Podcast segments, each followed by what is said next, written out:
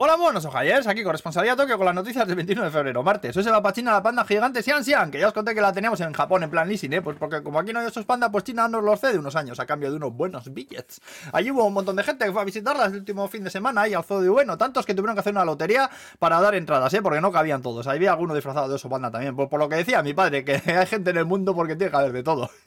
en fin, también murió ayer el mangaka Leiji Matsumoto, creador de obras como Galaxy Express 999 o el del Capitán Harlock, que sonará más. Eh, bueno, tenía 85 años, ¿eh? luego el maldito norcoreano pelocuete que tiró y el otro dos misiles, joder, al final la lía, te lo digo, ¿eh? Porque anda que le faltan excusas a los yankees también para sacarse ellos el nabo a pasear.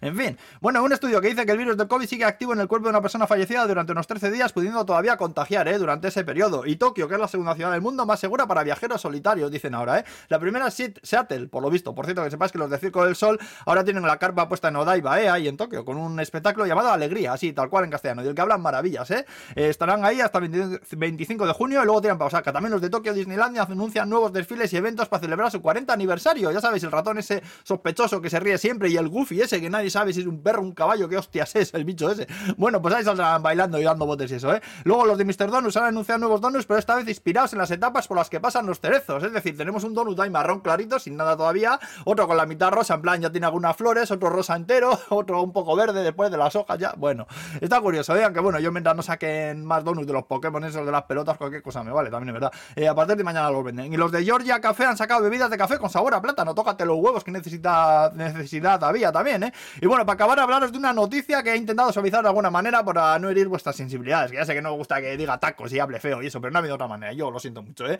Ahí va lo crudo, ¿eh? Un puto loco chalado de Fukushima de 28 años que dice que le gustaba una chica y no se le ocurrió otra cosa que, atención al detalle, cagarle en el asiento de la bici. Ole, ole, ole. Es decir, el maldito perturbado cabrón sabía dónde aparcaba la chica y decidió que qué mejor muestra de admiración y amor en el mes de San Valentín que amasar y fabricar con dedicación y cariño en sus entrañas algo que ofrecerle a la mujer de sus sueños. Y oye, que le dejó un romántico y aromático tordaco en el sillín, el hijo de la gran puta.